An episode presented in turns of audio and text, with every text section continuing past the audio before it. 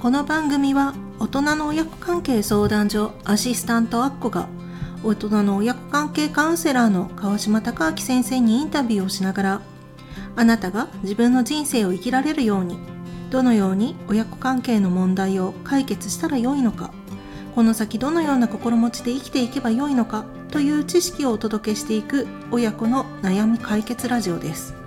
はい先生今年もよろしくお願いしますはい、よろしくお願いします。はい。今年最初に寄せられた質問はこちらです。ラジオネーム博士さんからのお悩みです。はじめまして、31歳女性です。母との関係で悩んでいます。私は現在、駐在員として海外に在住しています。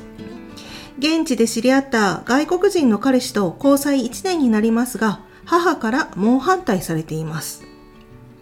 母は彼に2回会ったことがあり、母からは悪くなさそうな人だし、丁寧に関係を進めていったらいいんじゃないと言ってもらいました。しかしながらその後、私と彼の間に肉体関係があることを知るや否や態度を表変。失望した。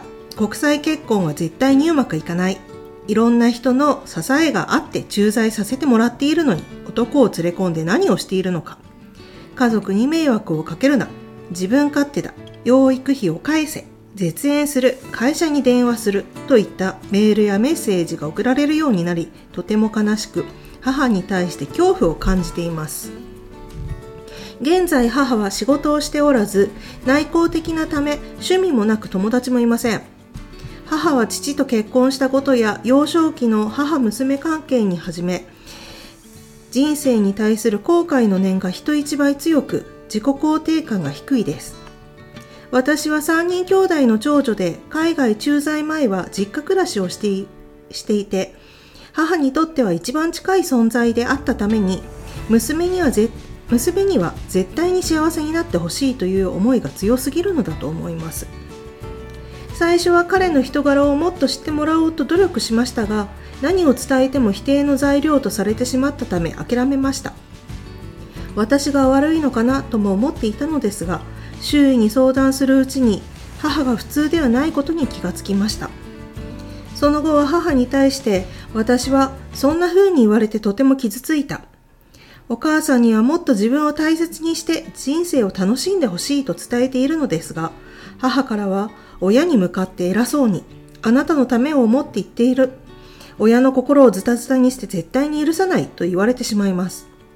父も母の心が健康でないことを認識しており、病院に連れて行きたいが、本人は正常だと言っているため難航している様子です。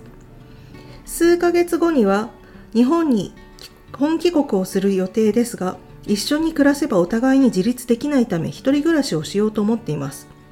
一方で母に対する恐怖心や罪悪感にどのように対応したらよいか、また母にどのような態度で接してよいか分からずアドバイスをいただけないでしょうかというご質問が届きましたはい。はいよろしくお願いしますうん。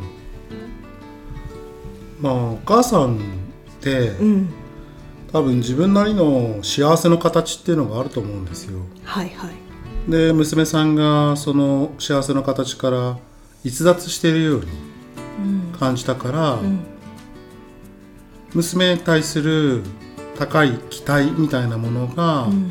その高かった分だけうん。被害者意識になって帰ってきて、でまるで裏切られたかのようなうん。気持ちになってしまったんじゃないかなと思うんですよね。はい。だから母の心の中では、うん。娘が幸せになってほしいとうん。願っているんだろうけども、うんそれは母の思う幸せであって、うん。娘さんが決めた幸せではないとうん。いうことになってると思うんですよね。親が思う幸せを押し付けてうん。いるっていうことそしてそう傷ついているっていうこうん。と、それが分かっていないんだと思うんですよ。お母さんにはそこがわわからない、まあ分かろうとしないっていうか、うん。まあその発想がないからね。うんはい。その娘が傷ついてるのではないかというそういう思うきっかけがないんだと思うんですよね。でもこの博博士さんもお母さんに対して私はまあそんなこと言われてとても傷ついたとか自分の思いをまあ伝えるようにはしているみたいなんですが、うん親に向かって偉そうにとか、うん。まあ、お母さんからはその思ってもいないようなことを言われてしまうといううん。ところはどう対応したらいいんですかね？結局、うん。そのまあいくら傷つけていたとしても、はい。娘が自分の前からいなくならない。そこに安心感を感じているので、うん。だから変わる必要がないって、まあ、無意識的に思ってるんだと思うんですねはいだからまあ例えば傷ついた娘が、うん。ますます自分から距離を取っていって、うん。で、まあ、例えば母親の行為とかねうん。発言とか、はい。そういったことをやめてくれないのであればうん。関わりたくないですって、うん。怖いから傷つけられそうでうん。関わりたくないですって、うん。そういうふうに伝えて距離を取っているのであれば、うん。母もじゃあどうやったら娘と関われるのだろうかとかうんどうやったら娘の心を傷つけないでまた以前のように仲の良い親子関係に戻れるのだろうかとか、うん。はい、新しい考え方を持つっていうきっかけは得られるんだけども、はいはい。多分その博士さんが、うん。うんまあ、一生懸命ね分かってもらいたいという気持ちはすごく、あの分かるし、うん。大切なんだけども、うん。それをしていると、ん。母はずっとその娘に対する期待が下がっていかないんですよ。うん。そう母も説得しようと思うでしょ、うんそうですね。母の思った通りにならないとまた被害者意識を感じて責めるでしょ、そうですね。はい、なので博士さんは気持ちを伝えて、うん。そう苦しいとかね傷ついてるってことは伝えるのは大事なんだけど、うん。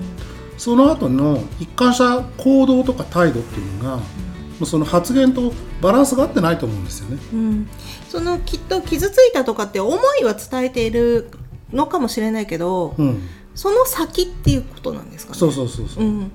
傷ついたし、うんお母さんが変わってくれないのであれば、私は関わりたくないですって言って、距離を取るっていうのがその、ま、発言と態度行動が一貫している状態だと思うんですよね。はいはいまあ、だってその変わろうとしない問題抱えてる人と関わっていけないじゃないですか。そうですね。であれば、うん。選択肢は関わるか関わらないかっていう話になってるんだけども、うん。その博士さんがやってるのは、うん。うーん母に変わってもらいたいのかもしくはまあやめてもらいたいのかとかはいね、はい。うん、その変えられない相手を変えようとしてるから問題点なんですよ。うん。うまくいかないんですよ。はい。なので基本原則的に言えば変えられるのは自分だけなので。はいじゃあ問題を抱え続ける母とうん。関わるのか関わらないのかっていう選択肢になってくる、うん。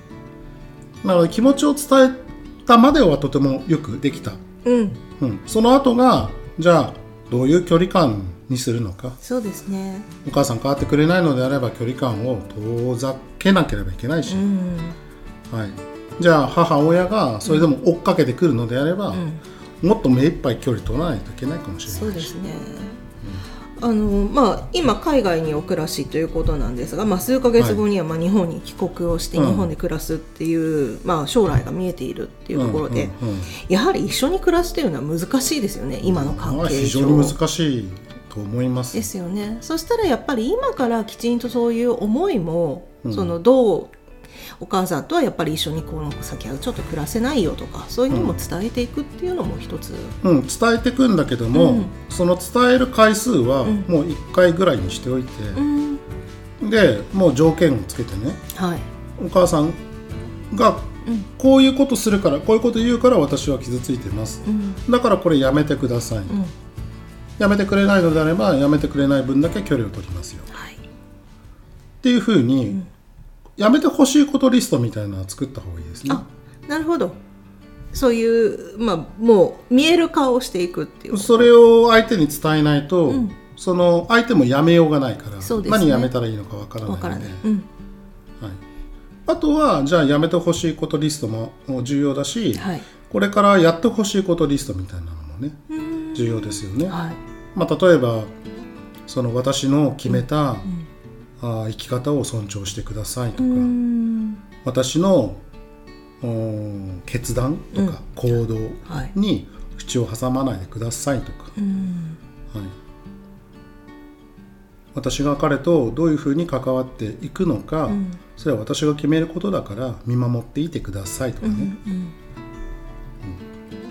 ん。でそのやめてほしいことリストをやってほしいことリストそこに反するような発言や態度があるのであれば、うん。やっぱり私は関わると傷つけられるそうで怖いから、ん。あ距離取りますよ。って、うん。だ明確じゃないですか。はい。なんで母親がその娘から距離取られているのかっていうのも明確に認識しやすいし、うん。そういったことから始めていってそう娘をコントロールできないとか娘をに会うことができないとか、はい、娘の人生に関わることができないっていう、その中で母親が自分の抱える心の問題に、まあ、どう向き合うか、まあ、それはお母さんがすることだけど。そうですね。はい、そこまではこの博士さんが持っていけることなの？うん。じゃあまずそういったものを少しお母さんに伝える手,、手段としてうん。用意をしてうん。伝えていく、うん。まあ会って話すとか、うん。電話っていうのはうまくいかないでしょうから、うん多分手紙なのかメールなのか。あもう文章としてとか、まあ、見えるものとしてっていうところが大切なんですか？ね多分、まあ、この博士さんが書いたあることを読むと、はい。多分まあ会話にならないと思うんですそよね。うですね。お母さんどんどんこうかぶせてきて攻めてくるっていうことそう話させてもらえないとか、うんうん。だから冷静に話し合えないのですから、うん。文章にして、うん。でこれが理由で私はお母さんと会いたくありませんとか、うんうん電話で話すつもりもありません。うん。うん。そういうふうにした方がいいと思いますよ。わかりました。じゃあまずはねちょっと勇気を持ってそういったことを。そうそう。ずまあ自分の気持ちを伝えるまではできてるわけですから、うん。あとは母にこう分からせようとするんじゃなくて、分かってくれないのであれば距離取りますよっていう新しい態度。を見せていくっていうことですかね。そういったところを少し手段として用意しておくと、またちょっと母親の気持ちが変わってくるのかなと、まあそうそうそうそうところでね、はいまあ変わらざるを得ない状況を作っていくっていうのが正しい表現だと思います。うん。はい、まずはね少し勇気を持って、ははい。い次のステップ進んでもらえればはないとい。うふうに思います。はい、本日も先生ありがとうございはい、あました。りがとうございました。これからも親子関係に関する悩みを解決して自由に生きる人生を手に入れていただけるようにたくさんの情報をお伝えしていきたいと思っています。あなたのお悩みを教えてください。スタンド FM の場合はレターからポッドキャストの場合はホームにお悩みを投稿してください。親子の悩み解決ラジオを本日もお聴きくださりありがとうございました。